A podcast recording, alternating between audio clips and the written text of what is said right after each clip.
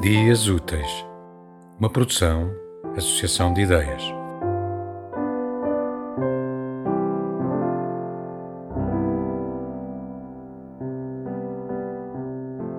Naquela rua não faltavam pessoas e casas a precisar de conserto.